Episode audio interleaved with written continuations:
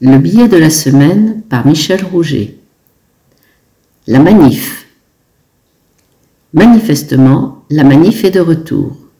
La grande protestation unitaire. Ces vagues humaines populaires qui, mieux que les révoltes brutes type gilet jaune, ont conquis par le passé les droits sociaux ou enrayé leur recul particulièrement injuste, écourtant notamment le droit au repos en fin de vie des milieux modestes comme si on voulait le réserver de nouveau aux bourgeois et néo-bourgeois, cette réforme des retraites a déclenché un grand mouvement.